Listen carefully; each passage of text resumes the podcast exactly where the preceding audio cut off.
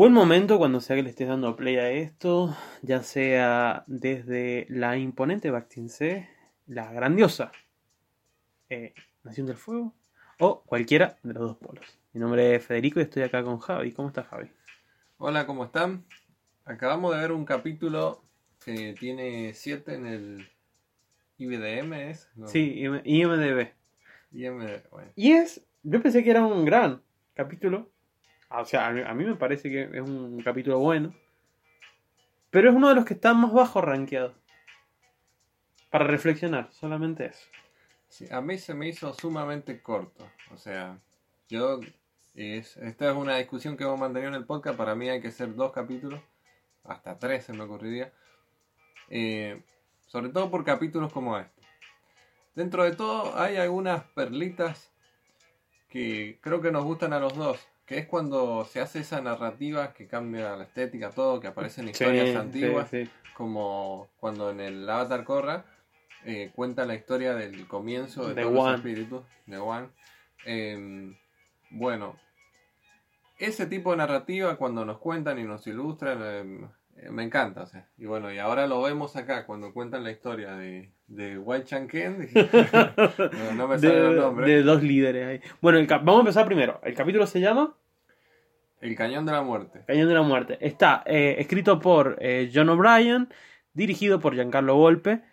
Y eh, bueno, tenemos esta historia de el avatar mostrando que es ser avatar en esto de unir, de, de, tener que ser conciliador. Siempre es el puente en todas las cosas. O sea, ese es el puente entre el mundo físico y el mundo de los espíritus. Y en este capítulo también empieza a mostrar que tiene que resolver problemas, digamos. Tiene que ser un mediador y tiene que ser de alguna forma político, en el sentido de que a mí me, que a mí me gusta ese término, que es el término de, ser estrategia, de ser estratega, de ser... Em, de estar un poco incluso, y esto va a sonar un poco feo, pero bueno, estoy encontrando bien las palabras, de estar incluso un poquito más allá de la ética, por ponerlo de alguna forma, porque en este capítulo Ang nos enseña que a veces está bien mentir. Igual es bastante cuestionable.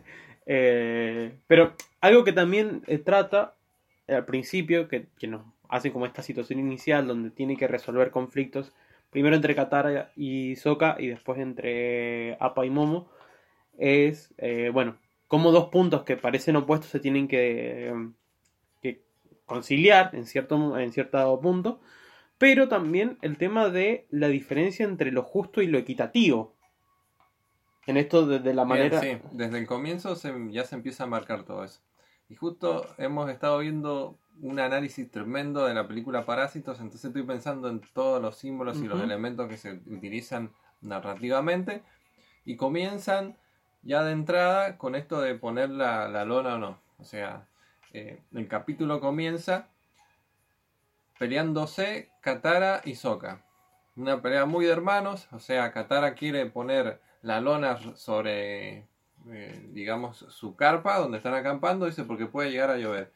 Y Sokka mira al cielo, no va a llover, así que no lo voy a poner. Dice, ¿para qué me voy a gastar ese tiempo ahí? Pero, y si llega a llover, y bueno, tiene una discusión ahí, eh, se tiran ramas por la cabeza, qué sé yo, y bueno, de repente aparecen los las dos tribus estas que se van a pelear, que lo tengo anotado acá, está la tribu Ganjin y la tribu Sang. Sang son los sucios, son los rochos, y los Ganjin son los chetos, por ponerlo de alguna forma. No digo policía, los chetos. La cuestión es que, bueno, ya de entrada se plantea esta dicotomía y más adelante se juega con esto de la lona. Se tienen que dividir, es una decisión del avatar, porque no pueden estar juntos, o sea, creo que me estoy adelantando, rebobinando un poquito. Tienen que atravesar el cañón y el tipo que los cruza es un maestro tierra que lo primero que les pide, bueno, no tienen que llevar comida. Estos pueblos eh, se tienen que atravesar ese cañón porque son pueblos que están, están son desplazados. Eh, es interesante como dice, son refugiados, le dice Katara. Y es interesante porque también de algún modo estamos viendo los movimientos que genera la conquista de la Nación del Fuego. Estos, estos dos pueblos están escapándose eh, de la Nación del Fuego. Y antes de, hablar bien de cómo es la travesía, me parecía interesante esto de... eh, porque algo que de verdad me quedó es, el, es cómo Ang debe resolver los conflictos, pero de una manera no solamente eh, que beneficia a las partes, sino también esto justo, o sea que no, no es una cuestión salomónica, no es que tiene que partir toda la mitad y cada uno se lleve una parte. En el caso de, de Momo y Apa, eh, que uno que, que Apa quiere comerse la, la fruta esa, En, en un momento sí tienen un, algo así muy parecido a una sandía y se pelean entre Apa y Momo, están ahí y bueno, viene Ang y divide, no lo divide a la mitad, sino eh, le dará, no sé, un cuarto a Momo y todo lo otro a Apa. y le dices porque tiene cinco estómagos. Claro, Apa tiene cinco estómagos. O sea, es, es un detalle muy chiquito, es, pasa, es una secuencia muy corta, pero me parece bastante eh, didáctico cómo eh, demuestra esto. O sea, que no es una cuestión de que viene el equilibrio, está en la amistad, está en esto de por el medio y todo tiene que ser así. Sino que también tiene que tener un poder de, de discernir cuánto le va a corresponder a cada uno. No sé, eso para mí que es súper fundamental, sobre todo y, de los reclamos en un momento que se hacen ya adentrándonos en cómo es la travesía por el cañón, eh, esta, esta regla de no tienen que llevar comida, a pesar de todo llevan comida, pero porque el otro va a llevar, no porque lo necesiten realmente, o sea, pensando siempre, y, y eso me parece que es, es un discurso que he escuchado tanto el último tiempo, el Claro, de que, el- que- que el- porque el otro tiene, yo también debo tener. El Eh, prejuicio sobre el prejuicio, el yo no me voy a poner el barbijo si ah, ellos no lo están usando. Claro. el esfuerzo que yo hago eh, es en vano porque el otro no lo va a hacer, entonces, y bueno, y así siempre siempre mirando mirándose claro no por mis actos sino por lo que el otro va a hacer en el qué sé yo vamos a, a un ejemplo del conectar igualdad me parece que es un plan súper necesario y pero como yo no tengo una computadora los demás no deben tenerla viste son como esas cuestiones súper egoístas que Ang lo dice. Son egoístas lo que acaba de hacer es egoísta. Sí, Eh, es- que es justamente cuando describe, descubre que los dos han llevado comida. claro. Algo ahí para agregar antes de que pasemos, eh, antes de que empecemos la travesía por el cañón, es que sí, eh, son refugiados, se están yendo, son como el residuo de lo que va dejando la Nación del Fuego y todos los caminos siempre van a Basincé. O sea, Sí. es tan impenetrable que, no sé, te vas a ir a refugiar ahí porque es el lugar seguro, donde parece haber trabajo, donde parece haber sustento. O sea, en la cabeza de un refugiado creo que yo lo pensaría así. ¿A dónde va a haber trabajo? Bueno, vamos a la, No, y a aparte es la gracia. in- es la vamos a la impenetrable. A la impenetrable, claro. Esa es la ciudad que estuvo sitiada y así todos no pudieron entrar. O sea, No debe significar también eso. Es la ciudad que venció al gran dragón del Al oeste. dragón del oeste. Ay, bonito, mi niño. Bueno, entonces ingresan y bueno, para cruzar este cañón necesitan de un maestro tierra, que es el guía del cañón. Que su trabajo básicamente es eso, ser el que conecta los caminos, eh, porque las dos tribus son del reino tierra, pero no hay maestros ahí. Eh, así que bueno, está el, guía y es quien va a ir tanto armando los caminos como destruyéndolos. Porque hace como la... Por si no quedó claro, eh, es necesario que, que tenga ese, ese, ese trabajo. Porque justamente es gente que está escapando, así que necesita ah, retrasar o que no sean encontrados directamente por la Nación del Fuego. Claro. Va rompiendo los puentes para que la Nación del Fuego no pueda atravesarlo, o al menos no pueda atravesarlo eh, por ese camino que están recorriendo ellos. Bien. Una vez en la travesía. No, antes de la travesía, primero se pelean por, bueno, quién va a ir primero, que no, que pum, que pam, y Anne resuelve, dice, bien, yo voy a llevar a sus ancianos y a sus enfermos, y nosotros, eh, APA va a llevar a esos, y nosotros vamos a atravesar caminando. Eh, como era de esperar, Soka se reenoja, ah, la- no me acuerdo cómo exactamente dice, pero es una cuestión como que, ah, las soluciones de Ang me van a hacer caminar. Y bueno, y empiezan. No se aguantan ni dos segundos, o sea, empiezan a pelear al toque. No se, no se aguantan porque son dos pueblos que tienen dos identidades muy diferentes. En esto que vos decías, los, los los sí. claro. Vos tenés, por un lado, eh, los sang, que son eso, están vestidos con piel de animales, comen con la mano. eh, las armas que tienen es como que todo el tiempo las llevan encima, no, no, no están ocultas. son eh, lo más parecido a, a los bárbaros que, conoce, eh, que podríamos a- hablar desde Occidente, esa figura es. Sí. Del otro lado ya tenemos eh, quizás una, una estética más de China imperial, ¿no? Con, esta, con esta imagen de Confucio ya casi, de- del sabio de barba larga y blanca, eh, todo el tiempo Los- manteniendo los la mismos- postura. Los mismos colores incluso, o sea, y además es como los ves y son mucho más hegemónicos de alguna forma. Bien, eh, cuando Ang divide las cosas, dice, bueno, eh, vos te vas por este lado y vos por este lado, o sea, justo que eh, el camino se divide en dos, digamos, y, y además empieza a coincidir esto otro que Ahsoka lo manda con los sucios y a Katara la, lo- la manda con los pulcros. Antes, antes de esa división, en un momento Ang debe tomar la iniciativa porque por esto de que habían llevado el alimento, la comida, eh, aparece una, una bestia que nos vamos a enterar que se llaman los bris del desierto Claro, Ang- y daña to- todavía al no guía. se sabe, todavía no se sabe que llevan la comida, pero aparece la bestia, sí. Es lo que termina lastimando al maestro. Como, es como gracioso el guía porque es un tipo re supersticioso. porque cuando aparece de nuevo, eh, en realidad aparecen un montón de bestias y el tipo dice, eh, vienen por mí, ya me atacó la primera. Fue a buscar a, a- a los demás y vino por mí. Es la primera vez también, no sé si antes lo habían escuchado, eh, que hablan, por ejemplo, de los espíritus de la tierra.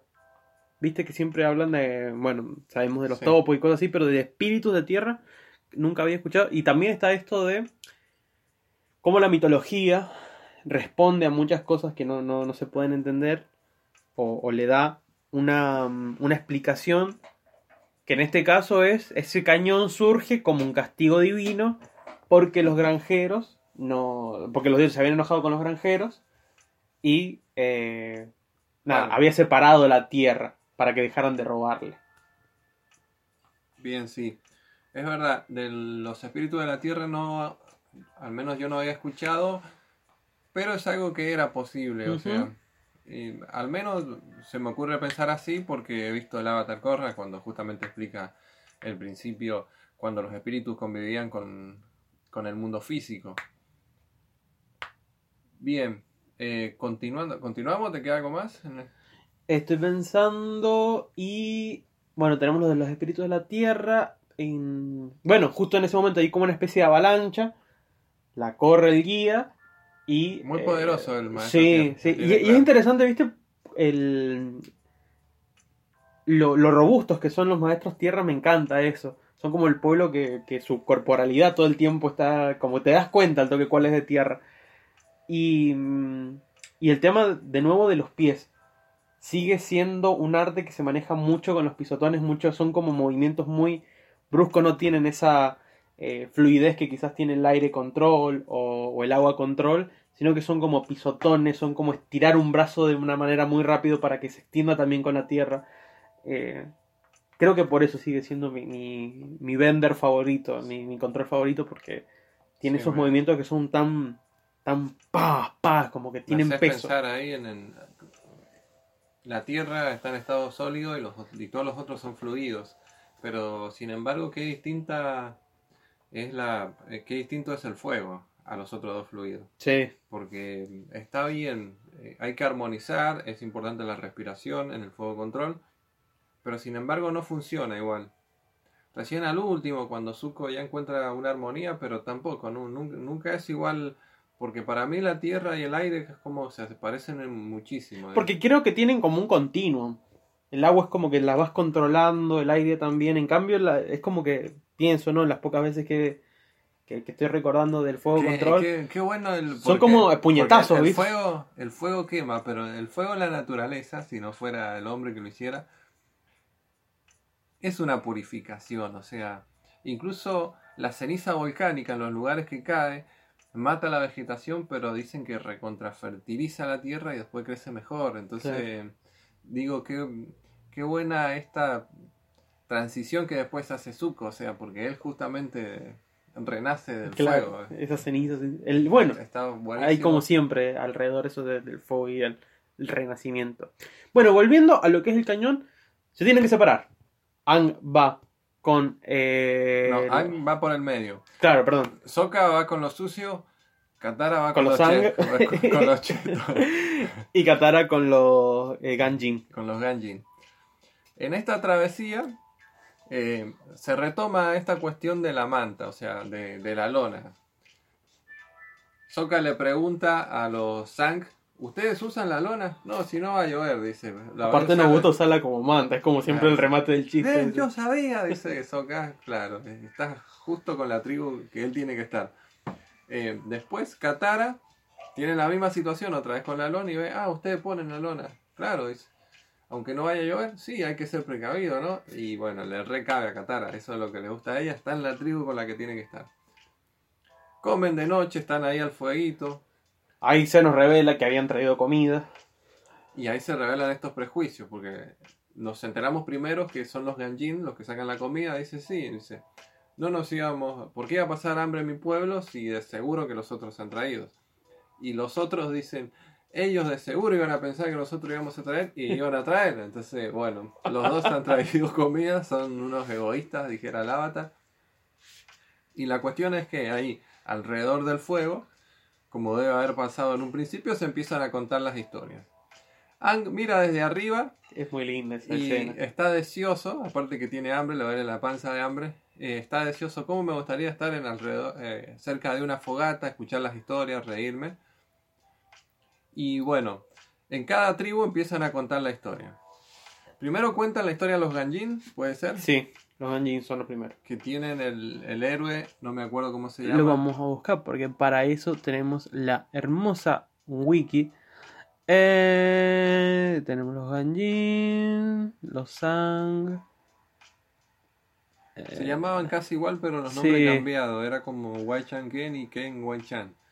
Jin Wei, Jin Wei Sí. del lado de los Ganjin. de los Ganjin. Y Wei Jin Y Wei Jin de los Sang. Bien. Los primeros que cuentan la historia entonces son los Ganjin, que dicen que Jin Wei estaba cumpliendo un rito de redención que consistía en llevar un orbe sagrado hasta una puerta.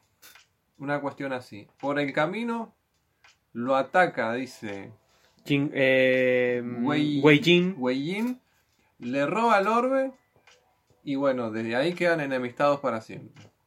Porque eh, el. Claro, en ese lo toman como el, el robo y como que le había coartado el que terminara esa mm, tarea eh, sagrada casi, porque era un Claro. rito.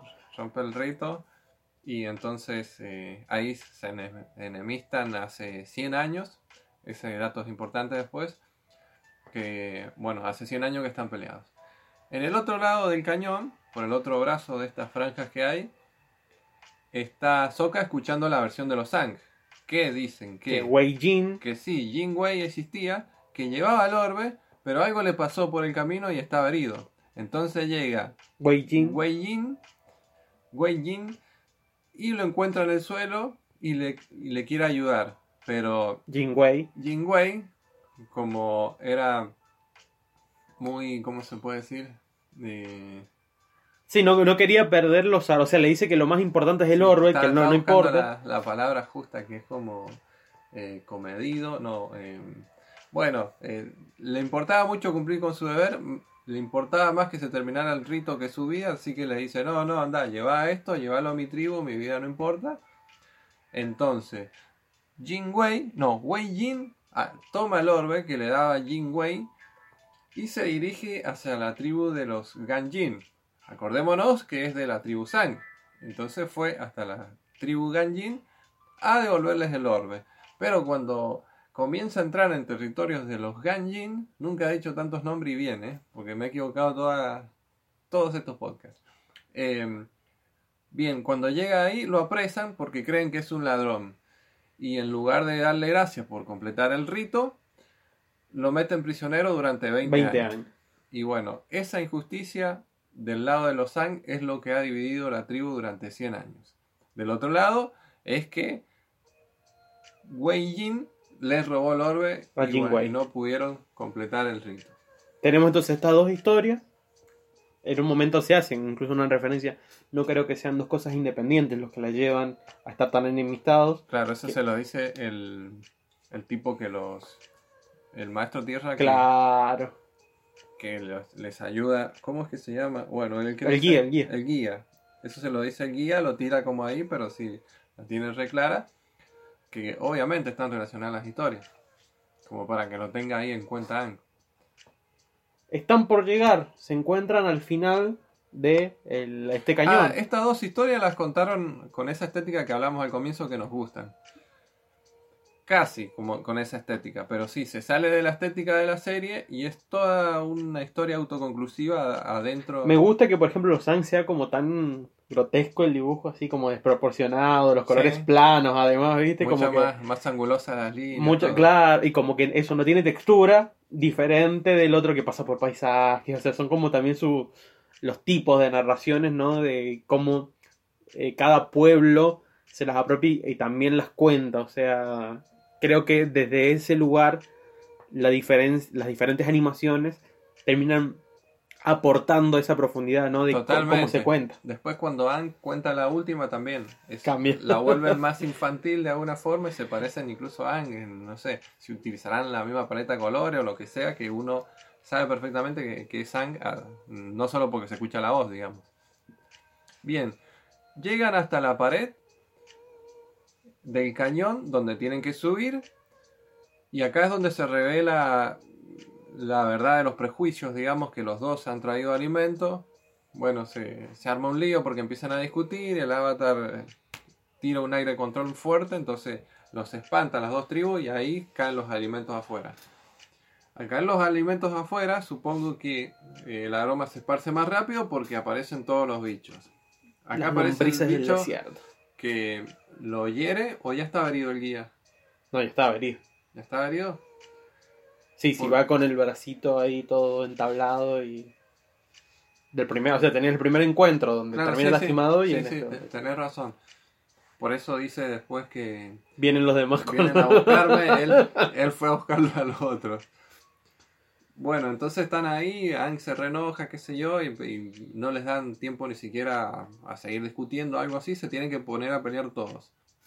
En un momento a Ang se le ocurre la idea que los puede usar como animales de carga, de transporte, siempre y cuando les, les pueda poner eh, una zanahoria, digamos, la- o sea, el, Claro, primero, el alimento adelante, eh, cerrarle las bocas con los sacos de comida. claro, y como después un, como un bozal, digamos, les ponen la comida con un palo y desde ahí los hace caminar para donde él quiere. Los, estos animales llevan a todas las tribus, a las dos tribus arriba, y de ahí les tiran el alimento y los animales se tiran de cabeza.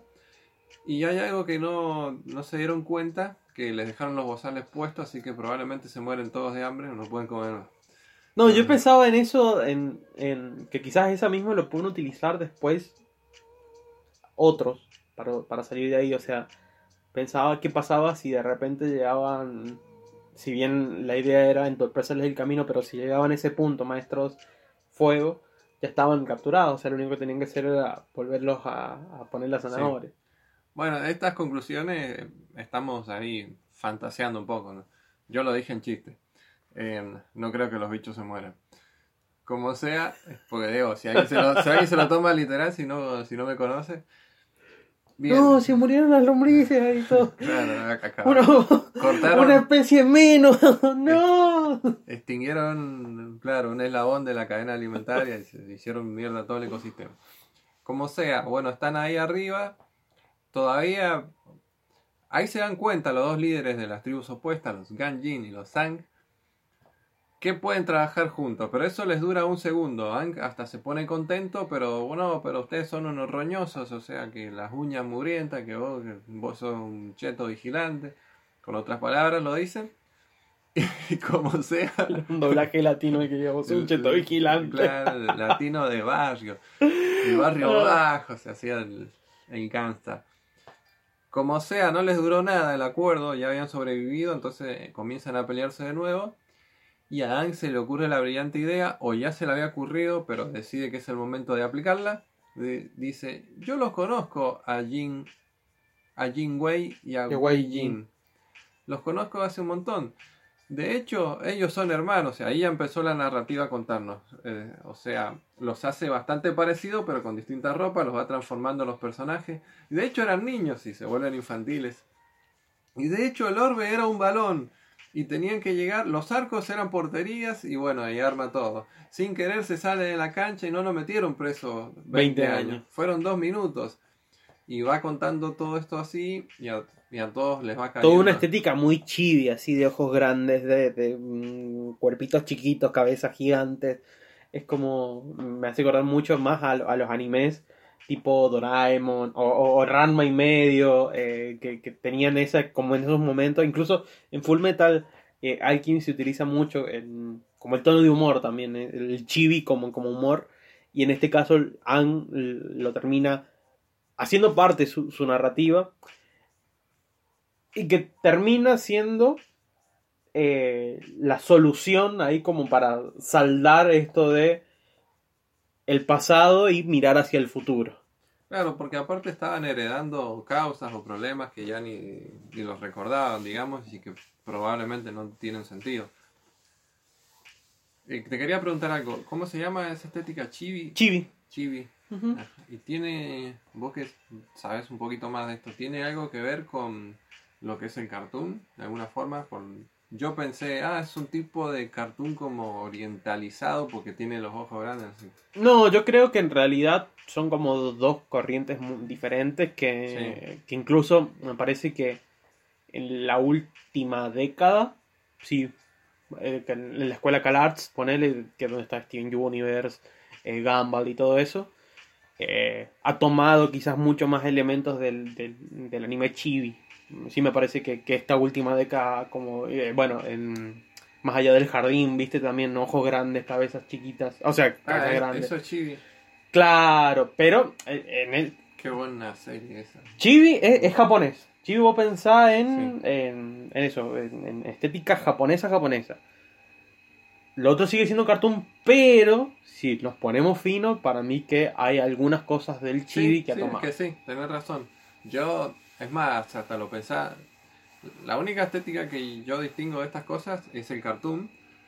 Bien, y pensaba que lo que era más allá del jardín era simplemente como una variación del, del cartoon. Pero ahora que vos me decís, eh, tiene esta combinación y sí. Claro, eso es eh, chibi. Eso la- sigue siendo un cartoon que ha metido cosas chibi.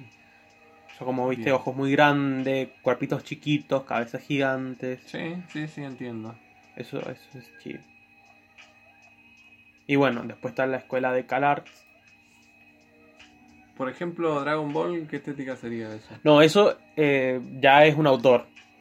Es, es- es Toriyama. Vos donde ves Dragon Ball, eh, o sea, cada vez que ves algo de Toriyama, se parece a Dragon Ball, básicamente. No, no lo podemos encajar en alguna... No, porque estética. en realidad lo que tiene el- el- la- las estéticas japonesas, o sea, como se divide el género, no se divide tanto en, en los géneros por temáticas, o sea, sí se puede dividir de esa manera, pero una de las posibles eh, clasificaciones que se puede hacer es a quién está destinado. Porque la sociedad japonesa tiene eso, de, que ser muy, muy jerárquica.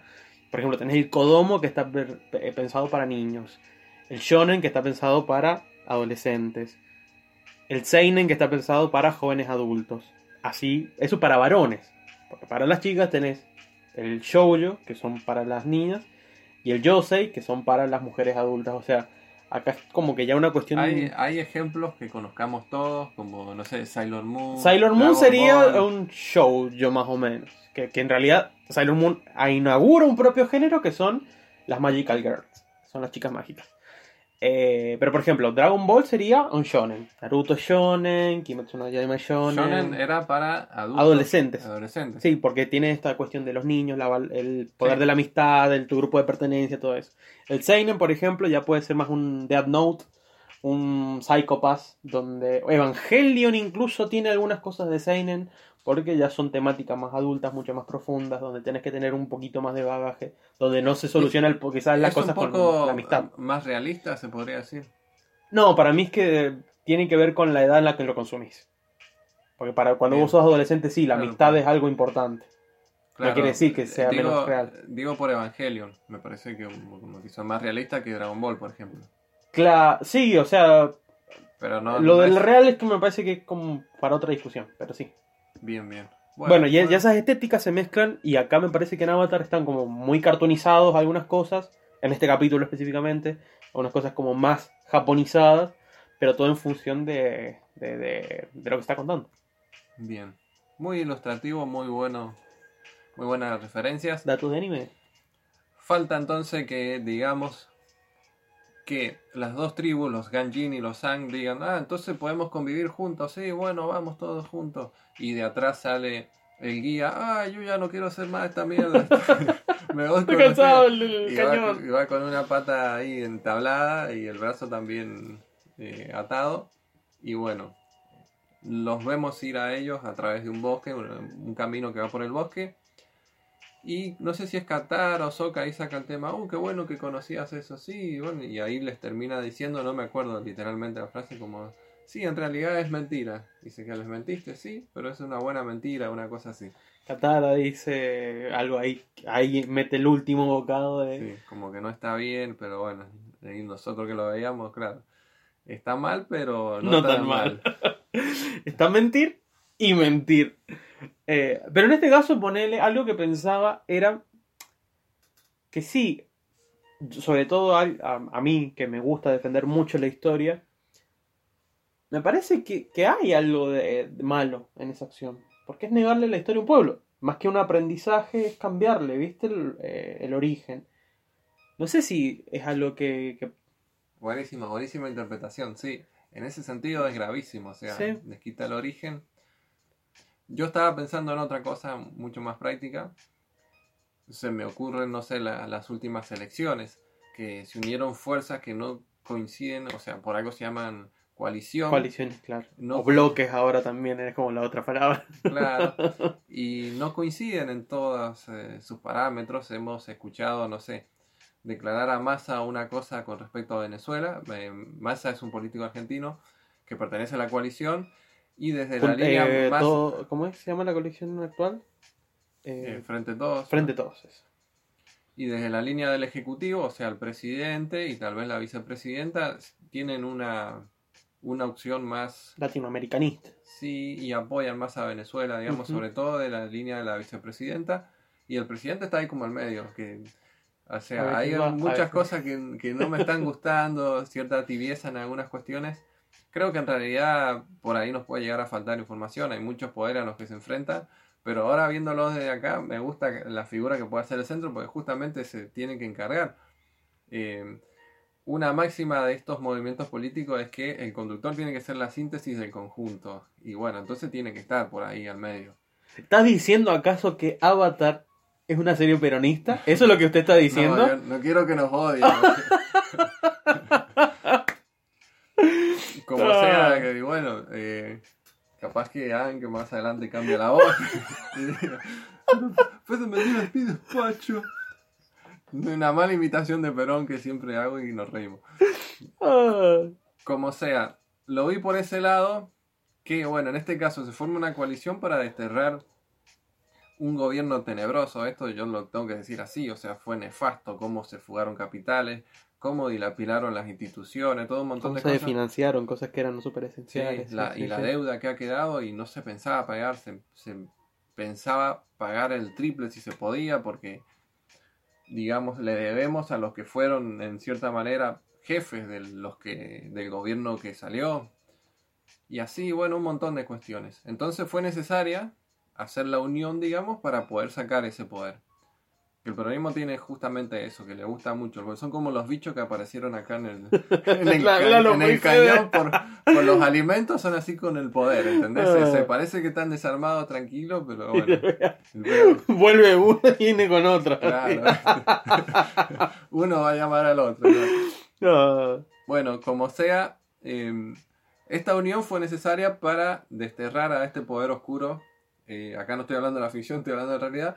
Y la unión de estos dos pueblos, los Ganjin y los Sang, justamente es en contra de la dictadura de la Nación del Fuego. claro, o sea, en ese en sentido- ese sentido sí, termina uniendo. Habrá que ver, bueno, también esto es un niño de 12 años, ver que, que cómo, cómo crece este avatar y cómo... Pero de ser práctico creo que es, Es práctico, practiquísimo. es la, decisión correcta. En Sí. todo caso, después surgirán historiadores revisionistas y encontrarán de nuevo la identidad. Ahora sí, no se unen y son eliminados, también se, se acabó su origen. Entonces, bueno, Muy sé. bien, muy bien. Sí, en realidad estoy siendo maniqueísta, o sea, porque capaz que eh, las cosas quedan en el medio y no tienen que ser blanco y negro. Una costumbre muy peronista, por cierto. Bueno, yo creo que con eso hemos hecho un análisis porque hemos tirado data, hemos tirado creadores, hemos tirado referencias. Un capítulo completito ha quedado. Sí, me ha gustado más el análisis que el capítulo. Eh, me gusta el capítulo igual porque me gustan un montón los personajes. Me gusta Katara y Sokka peleando, eso me gusta siempre. Me, gustan Me los- parece los que también está como más mejor animado, no sé, noté como el tema de expresión y cosas así. Hay algo que me pareció que... Puede ser, sí, me parece un- que también. No, no le presté especial atención, pero puede ser, sí. Bueno, eh, nada, gracias por escuchar este podcast. Estamos ya pasando la barrera casi, o sea, llegando casi a las 200 reproducciones en total en estos 11 episodios. Así que nada, agradecerles a ustedes, a la comunidad de Sociedad Avatar en Facebook y eh, por seguir escuchándonos estos análisis que hacemos capítulo a capítulo. Se pueden, pueden seguir en Instagram a través de eh, el último guion bajo podcast, sino a través del mail el podcast de avatar arroba gmail le pueden mandar sus consultas, dudas, sugerencias, todo eso. Muy bien, sin nada más que decir, también anunciamos que nos vamos a tomar una pequeña pausa, pero depende del momento en que escuches esto, Quizás ya estamos de vuelta. tal vez, el- tal vez la pausa para vos fue esto y nada más.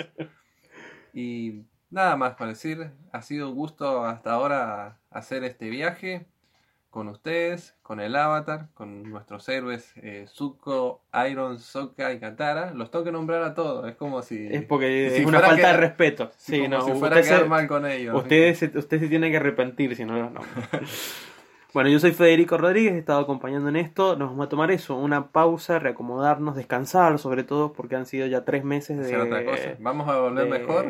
Yo de- tengo- No, y aparte ininterrumpido, porque hemos estado sacando mucho el especial. Hasta Sí. ahora ha sido. Y ya ha sido un proyecto, por lo menos para mí, bastante eh, satisfactorio y largo. Generalmente son como cuestiones que quedan a la mitad. Y bueno, poder ya haber llegado hasta acá pensando en, en tiene, retomar. tiene algo muy Ah. bueno que es como seguramente lo deben haber vivido en algún momento juntarse con un amigo a ver una serie que les gusta y después ponerse a hablar de eso Eh, Es ese ejercicio, sí, sí, sí. eh, está bueno en ese sentido así que bueno desde mi lado muchísimas gracias adiós